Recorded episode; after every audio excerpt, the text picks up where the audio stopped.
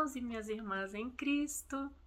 Sejam todos muito bem-vindos a mais este breve estudo que iniciamos agora com este vídeo acerca da obra Deus Aguarda no Espírito Meimei, psicografado por Chico Xavier.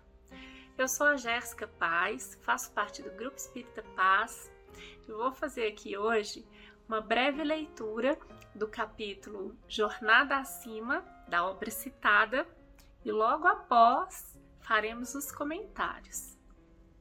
Vamos lá, o capítulo Jornada Acima. Não considere secas e amargas as trilhas da romagem com Jesus.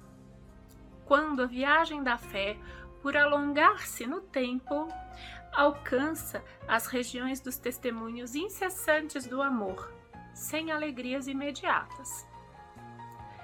É certo que te sentes, por vezes, na condição da criatura lesada, nos mais íntimos sentimentos, qual sucedeu com ele próprio, com Jesus. Quantos amigos ficaram para trás, imobilizados nos encantamentos da Galileia?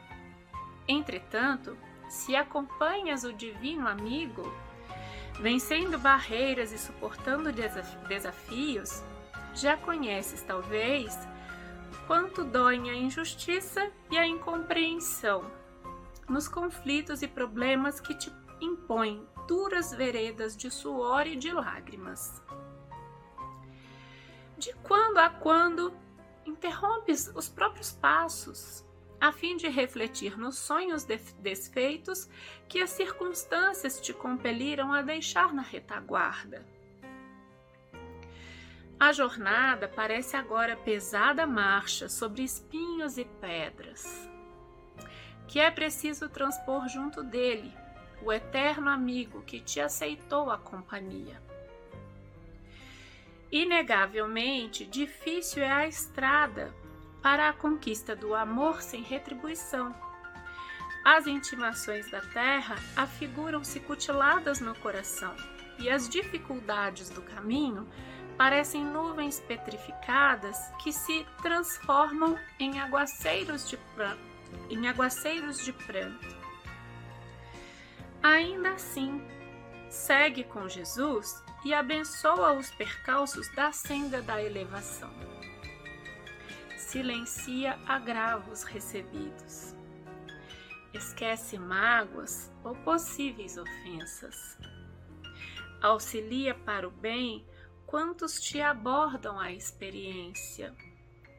Lança as sementes do amor e da harmonia além da órbita de tua própria influenciação e aceita a cruz que a vida te ofereça porque além do sacrifício supremo, se segues com ele, o companheiro da humanidade, encontrar-lhe-ás a moradia da bênção, onde o trabalho se te fará perfeita alegria, entretecida de paz e vida, ascensão e esplendor. Muito interessante aqui as colocações de Meimei que nos fazem é, retomar algumas questões do livro dos Espíritos. E estão elas aqui, olha, questão 920. O homem pode gozar de completa felicidade na terra? Não, porque a vida lhe foi dada como prova ou expiação. Então não adianta esperarmos que a nossa jornada aqui na Terra seja de felicidade. Estamos aqui em prova e expiação. Estamos aqui para nos lapidar. E as dores, os sofrimentos, eles acabam sendo inevitáveis nessa trilha, nessa jornada. E ainda a resposta dos amigos espirituais continua na questão 920. Mas depende dele, o homem, amenizar os seus males e ser tão feliz quanto possível na terra. E como que a gente consegue essa felicidade na terra diante de tantas dificuldades, diante das provas e das expiações a que somos submetidos? Bom, Meimei coloca para nós algumas sugestões. Ela trilha um mapa aqui no, nas suas colocações, né? De como buscar a felicidade mesmo aqui na Terra. Silencia os agravos recebidos, né? Esquece as mágoas ou possíveis ofensas. E aqui ela fala do trabalho no bem. Auxilia para o bem quantos te abordem a experiência lança as sementes do amor e da harmonia além da órbita de tua própria influenciação, ou seja, espalhe amor e harmonia e luz, deixe brilhar a vossa luz além dos teus próprios limites. Auxilia mesmo aqueles, a, né, o auxílio ao próximo, o auxílio a quem não tem, não temos um contato direto, auxiliar até mesmo quem não conhecemos, né? Esse é o trabalho no bem. Então, esse é um dos caminhos para amenizar nossas dores aqui na Terra, né? Temos aqui também a questão 922 do Livro dos Espíritos, falando justamente sobre isso. Haverá, contudo, algum critério de felicidade para todos os homens? Para a vida material, é a posse do necessário. Ou seja, nós precisamos sim, né? Vivemos no mundo material e dependemos da matéria para a nossa própria sobrevivência. Mas que seja aquilo que é necessário, né? Não precisamos de bens, coisas, né? além daquilo que seja para nossa sobrevivência. Isso para gente questão de necessidade, tá? Não precisamos de nada, não precisamos de nada além do que esteja relacionado com a nossa sobrevivência no quesito material.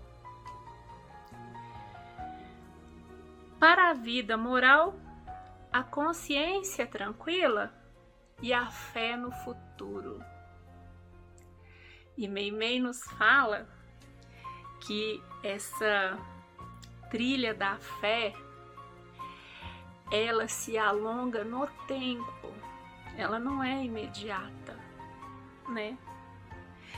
E quando pensamos que temos uma fé mínima que seja, lá em Lucas capítulo 17, versículo 5, 6, veja só o que os apóstolos dizem a Jesus e a resposta de Jesus aos apóstolos. Disseram então os apóstolos ao Senhor: Acrescenta-nos a fé.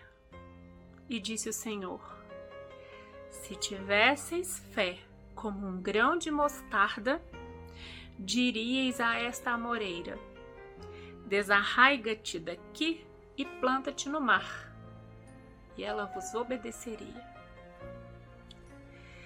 Então, como será que estamos com relação ao tamanho da nossa fé? É claro, né? Todos nós temos os nossos limites, mas que possamos, com esse estudo, entender que teremos dificuldades nessa nossa jornada, mas que suportando essas dores com fé, acreditando verdadeiramente que essas dificuldades são para um bem maior que virá depois, que não é imediato, não é um resultado imediato, que com essa nossa fé possamos superar essas dificuldades e ainda encontrar forças para trabalhar no bem, para nos lapidar, para não alimentar mágoas, ressentimentos. Isso vai nos aproximar, né? Isso vai nos conduzir por uma jornada mais feliz aqui na Terra, dentro daquilo que é possível de se viver aqui, né? Que a gente sabe que a verdadeira felicidade vai estar quando é, conseguirmos deixar a nossa luz brilhar verdadeiramente, né? Então, gratidão por essa oportunidade de estar aqui compartilhando com vocês, né, e aprendendo junto essas palavras de Mei e até o nosso próximo encontro. Uma ótima semana para todos.